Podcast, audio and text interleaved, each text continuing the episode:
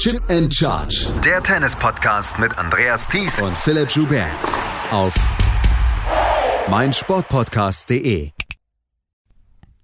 Iga Swiatek und Corey Goff bestreiten das Finale des Frauenwettbewerbs bei den French Open. Sie haben sich heute in ihren Halbfinals beide sehr, sehr klar durchgesetzt. Wir wollen darüber sprechen. Außerdem gibt es das Herren-Doppelfinale. Das ist perfekt. Wir wissen, wer die Mixed-Sieger sind.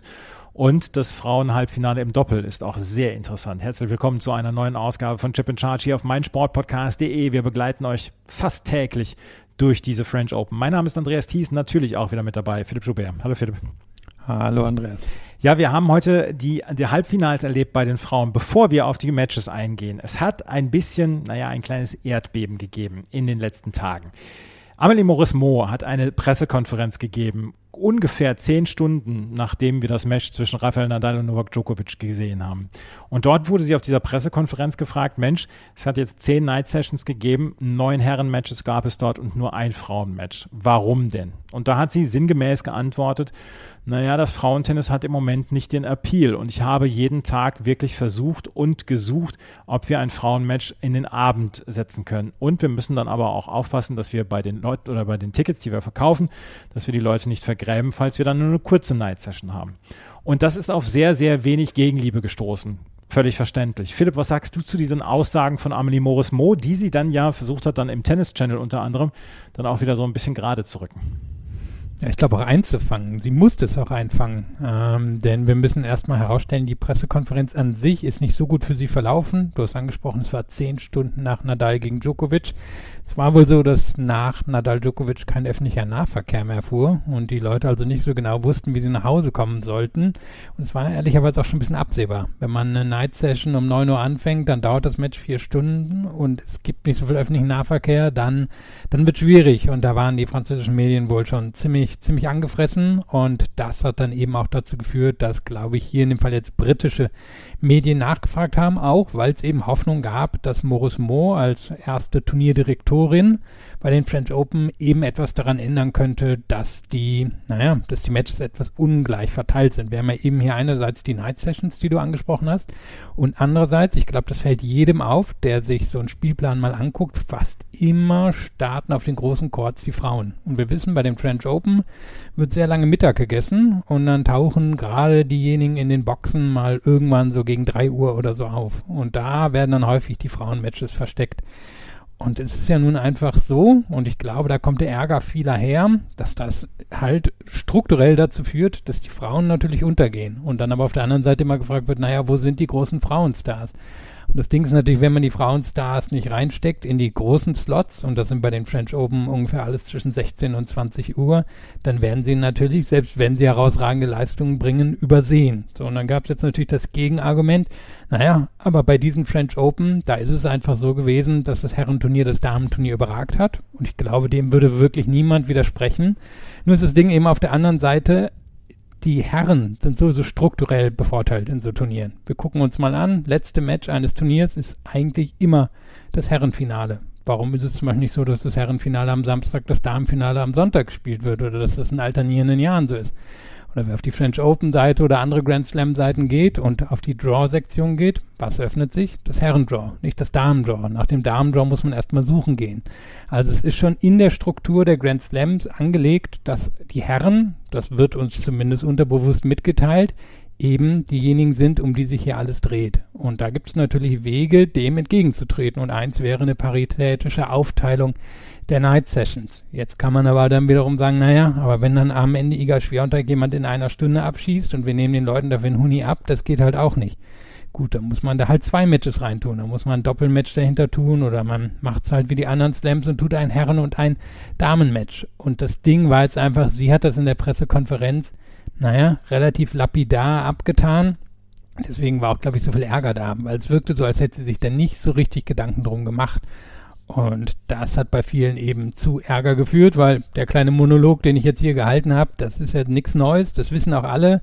Und das kann man natürlich auch einfach so mitkommunizieren, wenn man eine Antwort gibt. Und die hat sie nicht gegeben. Und es gab gerade in den Anfangstagen eben durchaus große Damen-Matches. Wir denken uns alle nach an ähm, ja, man hätte ein Osaka-Match da rauf tun können, etc. Also es wär, hätte schon, schon Möglichkeiten gegeben, da was gerade in den ersten Tagen zu tun. Sie hat es ein bisschen lapidar weggewischt und deswegen musste sie es halt heute wieder einfangen gehen. Es ist allerdings auch so, dass dieses Turnier jetzt, also ich möchte niemandem hier beispringen oder so. Es ist allerdings so, dass dieses Jahr das Turnier bei den Herren natürlich sehr, sehr memorabel ist. Dadurch, dass wir vielleicht Rafael Nadal das letzte Mal sehen. Wir haben dieses, diese obere Hälfte, die einfach ihresgleichen gesucht hat in den letzten Jahren. Ähm, wir haben äh, wirklich viele, äh, wirklich viele bemerkenswerte Matches erlebt bei den Herren. Wir müssen dieses Jahr dann auch einfach mal konstatieren, ja, der Herrenwettbewerb war besser. Wir beide sind, äh, wir beide sind die ersten, die sagen, letztes Jahr bei den US Open, wir haben ein fantastisches Frauenturnier erlebt. Auch die Australian Open waren gut von den, von den Frauen. Mir fehlen hier dann heute äh, auch so ein ganz kleines bisschen äh, bei diesem Turnier dann auch die Matches, die so in Erinnerung bleiben. Dazu ist einfach im Moment Iga Swiatek viel zu gut. Dazu haben wir dann äh, Spielerinnen wie Naomi Osaka oder Bianca Andreescu, die aus verschiedenen Gründen im Moment nicht ihre Höchstleistungen abrufen können, die dann vielleicht dann auch so ein bisschen diesem Turnier dann die Bedeutung beimessen könnten und, und zu dieser Bedeutung beitragen könnten. Und ja, ich verstehe diesen Ärger komplett, dass man sagt, okay, nur neun, äh, nur eine Night Session mit einem Frauenmatch, ähm, gerade weil es die US Open und die Australian Open sehr, sehr gut vormachen, dadurch, dass sie jeden Abend eine Night Session haben mit einem Frauen- und einem Herrenmatch. Aber ich muss dann auch sagen, dieses Jahr war dieses Turnier einfach noch nicht so, dass ich sagen könnte, ich kann mich in vier Wochen noch an dieses Turnier erinnern. Ja, nur wenn ich jetzt dein Argument natürlich aufgreife und sagen, wir hätten jetzt ein besseres Damen- als Herrenturnier erlebt, ich bin mir ziemlich sicher, wir hätten nicht 5-5 erlebt. Wir hätten mit ziemlicher Sicherheit trotzdem 8-2 oder 7-3 mhm. erlebt. Also es ist in der Struktur angelegt. Und da können die Damen sich noch so sehr strecken. Sie müssen besser sein als die Herren, um wahrgenommen zu werden und nicht im Schatten der Herren zu stehen. Und das liegt einfach wirklich daran, dass diese Turniere nicht paritätisch aufgebaut sind. Und dann naja, kriegen wir natürlich auch immer wieder die, die Nörgeleien, ja, aber die Frauen kriegen doch hier das halbe äh, Preisgeld etc. Naja, aber eben, sie sind, haben auch, auch viele strukturelle Nachteile. Dazu gehört dann eben auch, dass sie Best of Three spielen. Und wir gucken uns jetzt wieder an, die Herren Viertelfinals sind alle über den Klee gelobt worden hier. Naja, wären die alle Best of Three gewesen, dann wäre Alcaraz gegen Sverre fix vorbei gewesen dann äh, wären andere Matches auch schnell vorbei gewesen und die Herren kriegen halt immer wieder eine Chance, dass sie da wirklich große epische Matches draus machen können, weil es halt bis in den fünften Satz gehen kann. Und das, das sind halt so diese Bausteine, die sind immer da und die müssen die Damen überwinden. Das heißt, die Damen müssen ein sehr gutes bis herausragendes Turnier spielen, um wahrgenommen zu werden. Mhm. Und die Herren müssen es nicht, einfach weil sie diese strukturellen Vorteile haben. Ist schon richtig. Also ich bin, ich bin da auch völlig deiner Meinung. Ich möchte da nicht auch gar nicht hier die, die, die, die Antipode herstellen und sagen und nörgeln hier, ähm, die Frauen sollen froh sein, dass sie überhaupt im gleichen Turnier sind. Also das bitte, ähm, das, das möchte ich hier noch ganz, ganz deutlich mal klarstellen. Und du hast natürlich recht, die Viertelfinals waren gut und die Viertelfinals wären nach zwei Sätzen beendet gewesen. Und dann gibt es natürlich amerikanische Tennisjournalisten, amerikanische bekannte Tennisjournalisten, die dann sagen, ja, ist doch super, Best of Three auch für Männer etc. Und dann haben wir wieder eine andere Diskussion. Und die Diskussion will ich gar nicht auf aufführen. Es ist insgesamt, es ist sehr, sehr schwierig. Ich habe zum Beispiel, ich habe zum Beispiel den ganz großen Fehler gemacht nach der äh, Beichte von Jin Wenjiang, als sie gesagt hat, dass sie, ähm, dass sie ihre Periode hatte während ihres Matches, wo sie dann im zweiten und dritten Satz einfach nicht mehr ihre Leistung abrufen konnte gegen Iga Swiatek, ähm, habe ich den Fehler gemacht, in Kommentarspalten nachzuschauen. Und ähm, das war das war menschenverachtend. Und auch da ist es dann wieder so eine Sache, ähm, da auch so, dann das, das, ja, die Parität herzustellen und zu sagen, ähm, diese Leistungen, die die Frauen hier unternehmen und die, die Tennisleistungen etc. sind groß. Das sind große Leistungen und wir, wir sprechen hier ganz, ganz viel in diesem Podcast dann auch über, über Frauentennis. Ähm, es ist, es ist wirklich so, wie du sagst, und diese Sachen, die, die du jetzt gerade angesprochen hast, dass das Männerdraw als erstes da ist, dass das äh, Frauendraw immer gesucht werden muss oder im Jobdown so versteckt ist, das muss geändert werden. Das wäre zum Beispiel ein erster großer Schritt, der nicht viel kostet. Auch für die Turniere nicht viel kostet. Nö, auf keinen Fall. Und der auch sehr einfach umzusetzen wäre. Und es kann mir auch keiner sagen, dass dann weniger Leute das Herrenfinale am Samstag zum Beispiel gucken würden und oder dass die Leute nicht in der Lage wären, das Herrendraw auf, auf der Auslosung zu finden. Also da, da gibt es durchaus kleine Stellschrauben, die man drehen kann. Und wir werden immer sehen, was die French Open jetzt zum Beispiel im nächsten Jahr machen. Wir werden sehen. Auf jeden Fall der Auftritt von Amelie Morris Mo war nicht wirklich glücklich, vor allen Dingen, weil sie Turnierdirektorin ist, eine Frau ist und eigentlich das auch wissen müsste, was in den letzten 20 Jahren und 25 Jahren dann auch während ihrer Karriere dann passiert ist. Aber wir wollen uns dem Sportlichen zuwenden und da müssen wir dann tatsächlich sagen, die beiden Matches waren relativ einseitig, die wir heute erlebt haben. Aber wir können ja trotzdem oder müssen darüber sprechen. Wir müssen über das erste Halbfinale sprechen zwischen Iga Swiatek und Daria Kasatkina. Kasatkina hat sich mit ihrem wirklich variablen Spiel in dieses Halbfinale gespielt und völlig verdient in dieses Halbfinale gespielt. Aber sie ist heute so ein bisschen vor eine Wand gelaufen und diese Wand heißt Iga Swiatek und Iga Swiatek hat dieses Spiel dominiert und sie war heute eine Klasse besser als Daria Kasatkina. Sie hat Kasatkinas Aufschlag, tja, also mit dem hat sie alles gemacht, was sie wollte. Und wir müssen sagen, wir haben eine Parallele zu Rafael Nadal. Die Vorhand von Iga Swiatek ist einfach, die sucht ihresgleichen im Moment im Frauentennis. Ja, also insgesamt, glaube ich, können wir sagen, wir hatten zwei Matches, wo es jeweils ein schlechtes Matchup gab für die Spielerin, die am Ende auch verloren hat. Und sie waren nicht in der Lage, sich daraus zu befreien. So ein bisschen so gewesen, wie wenn David Ferrer ist ja jahrelang hier auch irgendwie um einen anderen Turnier ins Halbfinale gekommen. Und man kann die Uhr auch stellen, dass er meist in drei ziemlich klaren Sätzen entweder gegen Djokovic oder gegen Nadal verliert, weil das reicht, um ganz viele dahinter wegzuräumen, aber er kann ja jetzt sich auch nicht 20 Zentimeter größer machen und dadurch ein besseres Surf bekommen. Und wir haben hier halt wirklich ein bisschen was ähnliches. Daria Kasatkina hat in diesem Jahr und dieser Saison echt sehr, sehr konstant gespielt und ganz viele Spielerinnen einfach mit der Art, wie sie das aufzieht, ihr Tennis, entnerven können. Nur hat sie hier dann wirklich ihre Meisterin gefunden, weil sie eine kolossale Schwäche hat. Und die kolossale Schwäche ist der Aufschlag. Und sie trifft in Schwiontek auf die beste Return-Spielerin der Welt und zwar mit ziemlichem Abstand. Schwiontek holt sich im Moment quasi jeden zweiten Punkt beim Surf der Gegnerin und holt sich auch jedes zweiten Aufschlag ihrer Gegnerin. Also das sind Zahlen, die haben wir vielleicht so in den Zeiten von Graf, Everett, Navratilova gesehen. Ich glaube nicht immer, dass Serena da richtig rangekommen ist. Und es ist natürlich eine Frage, hält Schwiontek das jetzt so eine ganze Saison durch, aber die ersten sechs Monate hat sie es geschafft. Und Kasatkina, das wissen wir auch, die geht beim ersten auf Quote, die versucht 80 Prozent der Aufschläge reinzubekommen, weil der zweite halt total schwach ist. Also können wir nicht sagen, auch im Kontext der Top 50, der 100, Top 100 ist das einer der schwächsten Aufschläge. Mhm. Das kann sie gegen viele auf Sand kaschieren, weil sie eben über den ersten zum Beispiel den Chord richtig gut öffnen kann oder auch mal einen flachen findet. Nur Schwiontek, eben die herausragende Return-Spielerin, die wir im Moment überhaupt haben, die kommt sowohl auf einen schönen flachen oder einen schönen nach außen öffnenden Aufschlag dran. Ich meine, wir haben alle wahrscheinlich das Bild im Kopf, wie die ihren Arm lang macht und den dann halt trotzdem tief reinbekommt und flach durch die Mitte ist so nichts gegen Schwiontek. Und da ist Kasatkina in eine, in eine Wand gelaufen. Und dann hatte ich das Gefühl, wieder nach dem zweiten Match, über das wir gleich noch reden, dann wollte sie zu viel. Dann hat sie gedacht, na gut, dann muss ich das kompensieren. Da muss ich jetzt mehr Gas in meinen Grundschlägen geben, als ich das normalerweise eigentlich tun würde. Denn sie spielt ja schon auf Sicherheit. Sie ist eine, die öffnet sich den Chord mit Spinbällen und wenn der Chord offen ist, dann geht sie da mit einer flachen, harten Vorhand rein. Nur das hat dann auch nichts gegen Schwiontek geholfen. Das hat sie ja nachher auch so schön gesagt naja, Schwiontek holt alles hinten raus und das ist ja auch okay, wenn sie hinten alles rausholt. Nur Schwiontek steht dann halt auch wieder mitten, äh, ja quasi mitten in der, also mitten auf der Grundlinie beim, beim nächsten Schlag. Das heißt, da muss Kasatkina dann wieder anfangen, sich den Chord zu öffnen. Und irgendwann hat sie halt entweder überzogen oder hat halt von Schwiontek einen schönen Konter kassiert.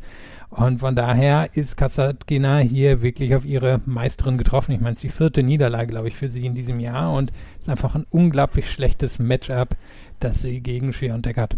Australien, Dubai, Doha und jetzt French Open hat Kasatkina von äh, Iga Swiatek die Grenzen aufgezeigt bekommen. So müssen wir, so klar müssen wir es dann auch sagen. Du hast den Aufschlag angesprochen. Was ich halt beobachtet habe in den ersten Spielen, in den ersten Aufschlagspielen, wo Kasatkina ja eigentlich noch ganz gut mitgehalten hat. Da wollte sie unbedingt ganz, ganz viel Länge reinbringen in ihre Schläge. Und das ist dann halt auch ein sehr, sehr risikoreiches Spiel, weil sie muss ja ihren Aufschlag kompensieren, wie du das gerade gesagt hast. Sie hat über die Länge versucht. Ich meine, wenn sie in den Rallyes drin ist, dann geht's wohl. Aber wenn sie einen zweiten Aufschlag mit 100 kmh ähm, übers Netz bringt, dann ist dann einfach, das ist Hitting Practice für, für ähm, Iga Swiatek. Und das ist einfach heute ein, ein Klassenunterschied dann zwischendurch auch gewesen. Und Iga Swiatek hat dieses Match mit 6 zu 2 und 6 zu 1 gewonnen. Es ist am Ende allerdings auch so, sie hat jetzt ihr 34. Match in Folge gewonnen. Sie lässt sich nicht mehr aus der Ruhe bringen. Sie wirkt auch nicht mehr so unter diesem ganz großen Druck. Heute fand ich sie zum Beispiel, äh, spielte sie meiner Meinung nach komplett befreit auf und hat das Match dann nach Hause gebracht. Also dieser Druck, den wir dann ja auch schon erlebt haben, wo sie dann, wo sie dann weinend auf dem, auf dem Stuhl saß, etc., den habe ich so in den letzten Matches gar nicht mehr so erlebt. Auch als es gegen Jin Wenjiang nicht so richtig gut lief im ersten Satz. Auch da hatte man das Gefühl, ja, es ist ein bisschen leichter, es geht ein bisschen leichter von der Hand als sonst, was den Druck angeht. Wir können total gespannt sein natürlich auf ihre Reaktion nach, nach den French Open. Also entweder wenn sie es gewinnt oder verliert. Ich kann mir vorstellen, wenn sie es verliert, ist vielleicht sogar 5% Erleichterung da und wenn sie es gewinnt, dann wird wahrscheinlich sehr viel von der Anspannung wieder abfallen. Ich meine, habe immer noch die Bilder aus Rom im Kopf, wo mhm. sie das Turnier ja durchaus klar gewonnen hat, aber dann nachher, naja, also wirklich Emotionen gezeigt hat, hätte sie da schon die French Open gewonnen. Einfach weil, weil offensichtlich so viel Anspannung in ihr drin ist. Also mal gucken, wie, wie das am Samstag läuft und wahrscheinlich ist es jetzt natürlich heute auch so gewesen, sie wusste ja, dass sie hier in dem Matchup einfach ganz klar die Nase vorn hat. Also ich gucke gerade hier nochmal auf die Statistiken drauf. Zum Beispiel Kasatkina hat bei, bei allen Punkten 0 bis 4 Schläge nur zwei, zwei, ähm, ja, quasi zwei Winner drin gehabt und das waren beides Asse. Also sie hatte keine Möglichkeit in den kurzen Punkten. Und wenn man dann nach weiter guckt, da, da sind dann schon Winner drin, klar, weil sie eben in der Lage ist, eine längere Rallye abzuschließen. Nur wird sie eigentlich in jeder Winner-Kategorie immer getoppt von Schwiontek, die halt im Gegensatz zu so vielen anderen hinten wegräumt, was, was kommt von Kasatkina und dann selber halt auf den Angriff gehen kann. Also Kasatkina, Entschuldigung, Schwiontek wusste um das gute Matchup, denke ich, hat deswegen vielleicht auch nicht so viel Nerven gezeigt, aber ich kann mir vorstellen, dass der Samstag um einiges härtere Arbeit für sie werden wird. Eins noch gerade, äh, wir haben es heute auch retweetet auf Twitter, ähm, die Sviontek Vorhand, ich habe es vorhin schon gesagt, dass es äh, Nadalsche Ausmaße hat und das ist nicht in irgendeiner Weise untertrieben oder so. Wir haben immer in den letzten 15 Jahren darüber gesprochen, dass Rafael Nadal diesen Topspin einfach mit sehr, sehr viel Spin und mit unglaublich vielen Umdrehungen spielen kann und dass der Ball so hoch abspringt, dass der Ball in 2,20 Meter Höhe abspringt für den Gegner, der sie über den Ball über Schulterhöhe nehmen muss oder dann sehr, sehr früh nehmen muss, was mit viel Risiko verbunden ist. Iga Swiatek macht es fast genauso. Zwei Meter ähm, vom Boden entfernt kommt der Ball auf, beziehungsweise hat er seinen Höhepunkt, nachdem er aufgekommen ist. Das ist der Wahnsinn. Ja, sind extrem viele Umdrehungen drin.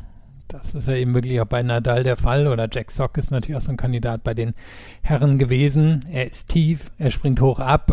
Also das ist natürlich so ein bisschen die, die Dreifaltigkeit, die sie alle haben wollen mit ihrer Vorhand, die aber extrem schwer umzusetzen ist. Also da gehört eine Mischung aus Talent und jahrelangem Training dazu, um das in der Form zu schaffen. Und damit drängt sie ja wirklich fast jede Gegnerin weg. Und sie hat natürlich auch denselben Vorteil, den Nadal hat.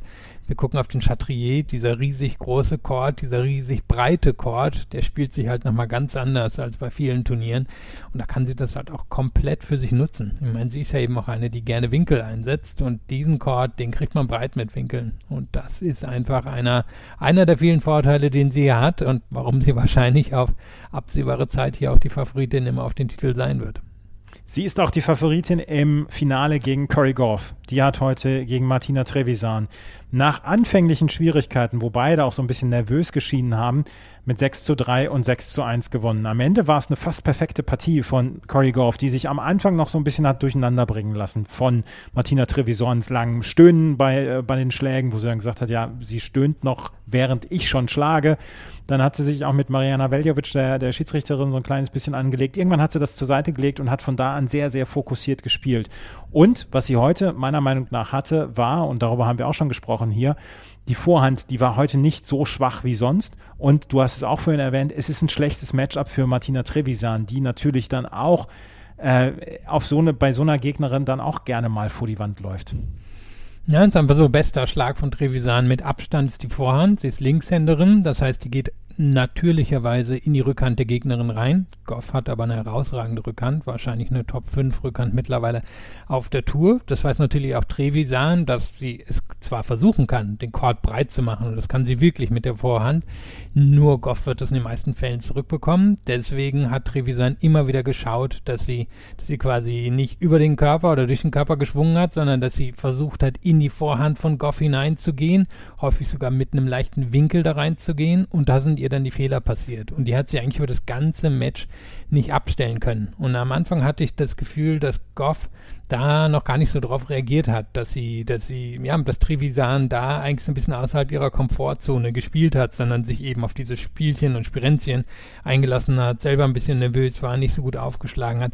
Aber irgendwann hat sie dann schon realisiert, dass Trevisan da wirklich weit, weit aus der Komfortzone sogar teils unterwegs war und dass wenn sie genug Bälle zurückbekommt, dass Trevisan dann irgendwann die Fehler machen wird. Und Trevisan sind wirklich viele, viele Fehler ähm, unterlaufen. Ich schaue es hier nochmal. Wir kommen am Ende auf 29, auf 36 unerzwungene Fehler. Das weiß man natürlich nie, wie die ganz gezählt werden, aber das stimmt schon so mit den, mit den Eindrücken vom, vom am Bildschirm schauen. Und viele waren eben wirklich Trevisan, wollte mit der Vorhand angreifen und dann ist er einen halben Meter im Aus gelandet. Und Goff nachdem sie, würde ich sagen, für zwei Drittel des Matches eben, oder sagen wir das erste Drittel, hat sie noch nicht so richtig darauf reagiert. Das zweite Drittel hat sie einfach hervorragende Abwehrarbeit geleistet und ganz viel rausbekommen, bis ihr Trevisan die Fehler gegeben hat. Und im dritten Drittel hat sie dann selber angefangen, wirklich anzugreifen. Also eben nicht nur ihre Defensive, ihre Athletik zu nutzen, sondern selber Angriffe zu fahren.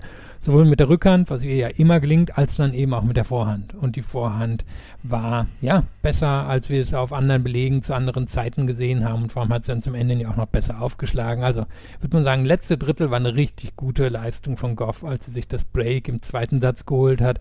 Da gab es ein extrem langes Aufschlagspiel, 15, 16 Minuten lang. Und nachdem Privisan den Aufschlag abgegeben hat, ich meine zum 2 zu 3, und nee, zum 1 zu 3, danach hat Goff daneben übernommen und das Match dominiert. Corey Goff ähm, steht jetzt in diesem Finale und sie ist 18 Jahre alt und sie steht jetzt im ersten Grand Slam-Finale ihrer Karriere. Und ähm, ich, hatte, ich hatte zwischendurch schon das Gefühl, dass manche Menschen vielleicht sogar schon ein bisschen ungeduldig geworden sind mit äh, Corey Goff. Mensch, sie ist ja schon 18. Sie müsste doch eigentlich schon viel weiter sein. Nee, nee, nee, nee, nee, nee, nee. Sie ist erst 18 und sie ist halt schon ein ziemliches Wunderkind gewesen mit 15, mit vor drei Jahren. Aber sie kommt jetzt so langsam rein und ähm, ich glaube, jetzt ist sie da, wo sie vielleicht schon vor einem Jahr hätte sein wollen, wo es dann zwischendurch noch ähm, verdammt wehtuende Niederlagen gab.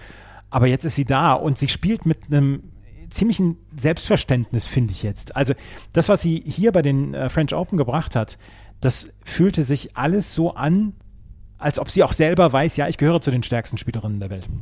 Ja, das jüngste Grand Slam-Finalistin seit Maria Sharapova. Und das Genau. liegt 18 Jahre zurück. Dürfen wir echt nicht vergessen. Drei Jahre auf der Tour, aber heißt nicht, dass sie dass sie, ja, nicht, also A hat sie schon einiges geschafft und B ist sie eben wirklich noch so jung. Also beein, beeindruckende Geschichte, können wir einfach nicht anders sagen. Und das Ding ist jetzt, wir kennen sie so lange, deswegen kennen wir eben auch ihre Schwächen. Wir sehen, dass sie auf der Vorhand eine Schwäche hat im Vergleich zu anderen. Nur gehören eben so viele andere Aspekte ihres Spiels schon zu den Top 5, Top 10, mindestens Top 20 auf der Welt. Und ja, jetzt kann man natürlich extrem gespannt sein, was die, was die Schritte auch nach diesem Finale sein werden. Wo, wo geht's für sie hin? Sie hat eben auf der Vorhand eine Seite, die werden sich viele vornehmen. Übrigens natürlich auch Iga Swiatek im Finale. Da kann sich Goff schon mal drauf einstellen, dass sie da ordentlich getestet werden wird. Nur alleine eben über ihre Physis, über ihr Spielverständnis wird Goff vermutlich jetzt wirklich sehr nah an den Top Ten dranbleiben können, selbst wenn sie sich da jetzt nicht direkt festsetzt. Also ich glaube, um die müssen wir uns jetzt wenig Sorgen machen in nächster Zeit. Corey Goff gegen ähm, Iga Swiatek ist das Finale und wir haben vorhin darüber diskutiert, ja, vielleicht haben die Namen gefehlt. Ich finde, das ist ein ziemlich perfektes Finale für, die, für den Frauenwettbewerb. Gerade auch, Also, gerade auch weil, weil, weil, weil Corey Goff ja in den USA ein wichtiger Name werden wird in den nächsten Jahren. Ja, auch weltweit. Also Ja. ich meine, ich erinnere mich noch, habe damals, als sie rauskam, noch für den Spiegel geschrieben, kann sagen, damals gab es auch schon riesiges Interesse beim Spiegel. Ist einfach ein Name, den kennen die Menschen. Und ich glaube, es ist ja auch übrigens das Finale, was du getippt hast, oder? Hab ich das getippt? das muss ich nochmal nachhören. Also ich meine ja, also wir, wir hatten beide überlegt, ob wir Goff ins Halbfinale nehmen. Ja. Dann habe ich gesagt, naja, wenn du es machst, ja langweilig, nehme ich als halt Lawrence Stevens. Aber Goff, das müssen wir sagen, die hatte natürlich ein offenes Viertel. Von dem wussten wir alle, ai, ai, ai, da ist aber richtig viel möglich, weil Kratschikova eben so lang verletzt war. Nur, das wusste sie auch. Und so ist sie auch behandelt worden seit Anfang des Turniers. Und dass sie jetzt das wirklich so durchgezogen hat, ist natürlich extrem beeindruckend. Tennisexperte Andreas Thies hat das Finale der Frauen richtig vorhergesagt. Ich hoffe, jetzt habe ich hier nicht Quatsch erzählt, aber du hast sie mindestens im Halbfinale. Ja, ja, ja, ja, ich kann mich, ich kann mich sogar erinnern. Und du hast nämlich gesagt hier, ähm, das ist langweilig, deswegen nehme ich einen anderen Namen. Ja, ja, ja, ich kann mich erinnern. Mann, Mann, Mann, Mann, Mann. Nicht schlecht, Andreas. Corey Goff gegen Iga Swiatek am Samstag um 15 Uhr ist das Finale und ähm, morgen werdet ihr natürlich auch nochmal drüber sprechen. Malte Asmus und du. Morgen und übermorgen gibt es zwei Podcasts. Sie Malte Asmus moderiert mein Kollege von meinsportpodcast.de und nicht ich. Ähm, lass uns einmal gerade über das Frauendoppel sprechen, weil da ist ein Halbfinale zustande gekommen, wonach sich jedes Doppelturnier die Finger leckt. Auf der einen Seite Corey Goff auch wieder mit Jessica Pegula zusammen. Auf der anderen Seite Madison Keys gegen Taylor Townsend und, und Taylor Townsend, also Keys Townsend gegen Goff Pegula und dann Lyudmila Kichenok und Jelena Ostapenko gegen Caroline Garcia und Christina Mladenovic. Ja, besser geht es doch gar nicht. Ja, sehr, sehr viel Ausstrahlung auf dem Platz, das können wir sagen. Also Garcia Mladenovic ist natürlich eine Daily Soap oder zumindest mittlerweile eine Yearly Soap ähm, und das, das wirklich schon seit einiger Zeit. Wir dürfen nie vergessen, die beiden haben früher zusammen, ja, äh, Grand Slams gewonnen, Fed Cup bestritten, sich immer wieder zerstritten, auch öffentlich zerstritten, auch dahingehend, dass Mladenovic andere Spielerinnen der Französin auf ihre Seite gezogen hat und sich dann öffentlich lustig gemacht wurde über Garcia und jetzt haben sie wieder zusammengefunden. Gut, Kitchenok, Ostapenko, da wissen wir sowieso, wer, wer da die Ausstrahlung hat, aber Kitchenok nicht unterschätzen.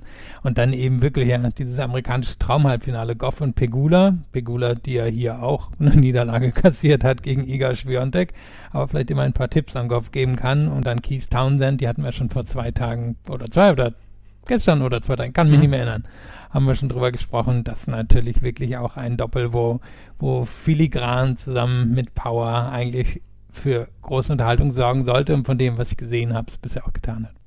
Goff Pegula spielen diese gesamte Sandplatzsaison schon zusammen. Goff hat sonst mit Katie McNally zusammen gespielt, allerdings ist deren Einzelranking nicht so gut, als dass sie immer zusammen mit Corey Goff spielen könnte und deswegen haben sie Goff und Pegula in den letzten Wochen dann zusammengetan. Also das ist das Frauen-Halbfinale und dann können wir hier jetzt auch nochmal gerade auf den Mixed-Wettbewerb äh, zu sprechen kommen, weil dort kennen wir nämlich schon die Sieger. Das sind Ina Schieberhaler und Wesley Kohlhoff. Die haben nämlich im Finale gegen Ulrike Eikeri aus Norwegen und Joris Fliegen aus, äh, Joris Fliegeren aus Belgien gewonnen mit 7 zu 6 und 6 zu 2. Eikeri und Fliegeren haben das Finale erreicht, nachdem sie Kevin Krawitz und Nicole Millica Martinez mit 1 zu 6, 7 zu 6 und ähm, 10 zu 7 im Match-Tiebreak besiegt hatten. Krawitz und Medica Martinez führten mit Satz und Break und schlugen aufs Match auf und haben das Match dann auch verloren. Auf jeden Fall Ena Shibahala und Wesley Kohlhoff, zwei Doppelspezialisten, haben diesen Mixed-Titel gewonnen. Ja, ist ja auch immer eine schöne Geschichte. Ist natürlich irgendwie cool, wenn irgendwie Leute aus dem Einzel dabei sind, sogar ganz große Namen. Aber sind wir ehrlich, für die Doppelspezialisten und Spezialistin ist das natürlich nicht nur eine Möglichkeit auf dem Grand Slam, sondern es ist auch noch ein bisschen Kohle obendrauf. Also reich wird man jetzt nicht, wenn man Mixed spielt, aber ein bisschen was obendrauf gibt's und alle alle vier hier Beteiligten, glaube ich, konnten diesen Zustupf schon, schon ganz gut gebrauchen. Und wir hatten ja auch einen prominenten Zuschauer, hatte Kaspar Ruth ja gestern schon angekündigt, dass er, dass er gucken kommen würde. Mhm. Und natürlich Uli Aikiri, so spricht man sie aus, ne? Irgendwie ja. sowas, ja. Mhm. Aikiri äh, unterstützen würde und er war am Ende auch wirklich da. Also da hat er sein Versprechen eingehalten und zwar immerhin 12 Uhr mittags in Paris. Also hat jetzt nicht die ganz große Bühne bekommen, das Finale. Aber ja, verdiente Sieger am Ende. Ulrike Eikeri hat gegen ähm, Kevin Krawitz und Nicole Melika Martinez eine absolute Defensivshow hingelegt zwischendurch. Also das war, das Halbfinale war wirklich beeindruckend. Wenn wir uns gleich wieder hören, dann werden wir nochmal über das Herrendoppel sprechen. Dann werden wir auch auf die äh, Männer-Halbfinals morgen vorausschauen. Das alles gleich hier bei Chip and Charge im Tennis Talk auf meinsportpodcast.de. Hey, Malte Asmus von meinsportpodcast.de hier. Ab März geht's weiter mit unseren 100 Fußballlegenden. Staffel 4 bereits. Freut euch auf Zlatan Ibrahimovic, Michel Platini, Cesar Luis Minotti, Paolo Maldini, um nur mal vier zu nennen. Und bis wir mit der vierten Staffel kommen, hört doch einfach noch mal rein in die bisherigen drei Staffeln. Ronaldinho, Sepp Meyer, Gary Lineker, Lothar Matthäus und viele weitere warten da auf euch. 100 Fußballlegenden. Jetzt überall, wo es Podcasts gibt. Rafael Nadal gegen Alexander Zverev nicht vor 14.45 Uhr und dann noch Kaspar Ruth gegen Marin Cilic nicht vor 17.30 Uhr. Das sind die beiden Halbfinals bei den Männern. Da wir gestern keinen Podcast hatten, müssen wir einfach nochmal gerade darauf zu sprechen kommen, wie dieses andere Halbfinale zustande gekommen ist, das äh, andere Herrenhalbfinale. Da haben nämlich Kaspar Ruth und Marin Cilic ihre ähm, Viertelfinals gewonnen und wir müssen einfach nochmal sagen, wie stark einfach dieses Jahr ähm, Marin Cilic ist. Mit 7 zu 6 gewinnt er im fünften Satz gegen Andrei Rublev und er ist der fünfte aktive Spieler, wenn man Roger Federer noch dazu zählt zu den aktiven Spielern, der alle vier Grand Slam Halbfinals erreicht hat. Und das ist einfach eine Lebensleistung, die niemals unterschätzt werden sollte. Vor allem, er kann jetzt ja hier auch das Finale erreichen. Also das, das haben auch nicht ganz so viele geschafft, wirklich alle vier Grand Slam Finals zu erreichen. Und es war eine super enge Kiste, das Match gegen Andrei Rublev. Am Ende waren es, glaube ich, fünf Punkte Unterschied und die fünf Punkte hat er sich quasi im Match Tiebreak herausgespielt. Und also da waren sieben oder acht Punkte Unterschied, aber bis dahin war es ein komplett ausgeglichenes Match, was dann Cilic eben in diesem Match Tiebreak an sich gezogen hat. Und seine Angriffe waren ähnlich beeindruckend wie im Achtelfinale gegen Daniel Medvedev. Wirklich einfach, naja, also ich meine, ich glaube, er hatte irgendwie in der Kategorie 0 bis 4 Schläge irgendwie sowas an die 60 Winner oder so drin. Klar waren 20 Asse dabei, aber das andere waren halt einfach brutale, schnelle Angriffe auf das Spiel von Rublev. Und Rublev kann schon verteidigen, der ist jetzt kein reiner Angriffsspieler. Und das, ja, dass Rublev das so einstecken musste, ich meine, der sah hinterher auch echt geknickt aus, kann ich auch mhm. verstehen. Mhm. Marin Cilic kommt da wirklich so ein bisschen wie Cilic aus der Kiste. Und, und ja, also den Cilic haben wir schon lange nicht mehr gesehen. Und bitter, bitter für Rublev, bitter auch für Medvedev, kann man aber nur sagen, extrem beeindruckende Leistung von Cilic und geht jetzt, würde ich sagen, mindestens mit einer 50-50 Chance ins Halbfinale, um hier wirklich bei dem French Opens Finale zu erreichen. Und sind wir auch ehrlich, er hat wahrscheinlich sogar eine Chance, den anderen Halbfinalisten, wenn das Finale erreicht, zumindest in Gefahr zu bringen, wenn er die Art von Tennis hier bringt. Er spielt ja auch Hartplatztennis auf diesem Sand. Ne? Er nimmt den Ball extrem früh. Ihm ist das völlig egal, ob der Ball vielleicht verspringt oder so. Er spielt mit einem unglaublichen Selbstbewusstsein im Moment. Ja, vor allem traut er sich richtig die Linien entlang zu gehen. Und Sand natürlich noch mehr als andere Belege ist einfach ein Cross-Belag, also wo man liebend gerne Cross geht. Ich meine, wir, wir kennen von Generation Zverev halt ähm, so klassisch irgendwie Rückhand-Cross. Früher war es sehr viel Vorhand-Cross und irgendwann hat sich jemand getraut, was zu machen und Cilic kürzt es halt ab und geht ganz schnell die Linie entlang. Vor allem mit der Vorhand, die eben bei ihm Wackelschlag sein kann, wo er jetzt aber ein totales Selbstvertrauen drin hat und wo er im Moment in der Lage ist, wirklich sich in den Ball reinzulehnen und den dann mit Wucht die Linie entlang zu schicken. Und das ist selbst auf einem Sand sehr schwer zu verteidigen. Marin Cilic also im, im, Halbfinale trifft auf Kaspar Ruth. Der hat so ein bisschen ein kleines Hassduell gehabt gegen Holger Rune. Ähm, 6-1, 4-6, 7, 6-6-3. Hinterher gab es nicht keine warmen Worte. Und ähm, Kasper Ruth hat auch gesagt, ja, Holger Rune muss sich vielleicht noch so ein ganz kleines bisschen benehmen lernen. Rune hat gestern keinen guten Eindruck auf dem Platz gemacht, hat sich mit seiner Familie da ja ausgeschimpft oder gegenseitig beschimpft. Und das war insgesamt keine, kein guter Auftritt. Und ähm, Kaspar Ruth hat das allerdings sehr gut durchgesetzt und durchgezogen, sein Match. Und wir müssen auch sagen, es ist folgerichtig, dass er jetzt in einem Halbfinale von einem Grand Slam, von einem Sandplatz Grand Slam steht, weil das, es war überfällig. War überfällig, da gehört er auch hin. War wirklich ein bisschen schräge Geschichte gestern, vor allem weil sie dann heute in den Medien noch komplett fortgesetzt wurde. Dann hat die Familie von Rune gesagt, dass Ruth ihm nach in der Kabine ins Gesicht geschrien hätte und dann haben verschiedene Familienmitglieder sich via verschiedener Medien gemeldet und gesagt, naja, aber der war gar nicht vor Ort, der kann das gar nicht wissen und der überhaupt und was weiß ich. Und ich erinnerte mich daran, dass Joe Wilfried Zonga irgendwann mal gesagt hätte, bei den Damen Tennis seien zu viele Hormone im Spiel. Da habe ich gedacht, vielleicht sollte er sich die beiden Buben an die Brust nehmen und ihnen mal diesen Vortrag halten. Denn da war, da war echt erstaunlich viel Feuer drin. Hätte man jetzt nicht so erwartet, aber gut, da scheinen ein paar Animositäten zu sein. Und an sich war es ja aber ein unterhaltsames Match und war auch eng, waren wirklich am Ende auch wieder nur ein paar Punkte Unterschied. Und man sieht natürlich das riesige Potenzial, das Rune hat. Aber man sieht eben auch, dass Ruth einen guten Aufschlag und eine gute Vorhand hat. Und wir dürfen ja bei Ruth auch nicht vergessen, der kommt ja aus der Rafael Nadal Akademie. Also sollte der hier das Finale gegen Nadal erreichen, da haben wir hier wirklich so ein bisschen Meister gegen Lehrling. Denn Ruth, naja, vor zwei, drei Jahren war der wirklich noch ganz eng dort involviert und hat ja auch alles, versucht ja alles Nadal auch so ein bisschen nachzumachen. Eben auch diese fast so ein bisschen staatsmännische Art, in der, in der er auftritt und ähm, spricht schon oder hat schon Meinungen, aber eher so ein abwägender Typ und vieles wirklich Nadal nachgebaut. Also das wäre schon erstaunlich, wenn Nadal in seinem vielleicht dann letzten French Open Finale wirklich auf einen treffen würde, der, naja, wirklich komplett mit Nadal aufgewachsen ist und dann auch noch in dessen Akademie hochgezogen wurde. Zwei Skandinavier und sie widersprechen jeglichem Klischee. Was soll denn das? Tja so viel Adrenalin wieder gestern dann äh, darum geschwebt ist. Wir erleben morgen diese beiden Halbfinals und ähm, du hast es gerade angesprochen, Cilic ist mindestens mit einer 50-50 Chance ausgestattet und wir haben wir sprechen sehr häufig darüber, über diesen 2014er Lauf bei den US Open. Wir haben ihn schon erlebt und ähm, das ist eine Sache, die wir vielleicht jetzt hier nochmal erleben. Und Marin Cilic hat seinen zweiten, dritten Frühling, weil so haben wir ihn seit Jahren nicht mehr gesehen. Aber kommen wir auf das andere Halbfinale noch zu sprechen. Alexander Zverev gegen Rafael Nadal. Ähm, Rafael Nadal hat dieses Match gegen Novak Djokovic einfach bombastisch gespielt. Alexander Zverev hat wahrscheinlich sein stärkstes Match seit Olympia gespielt. Und trotzdem haben wir vorgestern schon gesagt, naja, Alexander Zverev ist klarer Außenseiter. Was muss Alexander Zverev machen, um Rafael Nadal hier zu besiegen? Ja, erstmal wieder die 80 Prozent erste Aufschläge auspacken, würde ich mal denken, kann nicht schaden. Dann nochmal schauen, wie, wie Cilic das macht, hier mit wirklich wuchtig die Vorhand die Linie entlang spielen. Und eben selber gucken, dass er die Vorhand sogar beschützt bekommt. Denn ich kann mir vorstellen, Rück also Vorhand von, von Nadal in die Rückhand von ähm, Zverev, das, das wird er schon einigermaßen aushalten können, auch wenn der Ball hoch abspringt.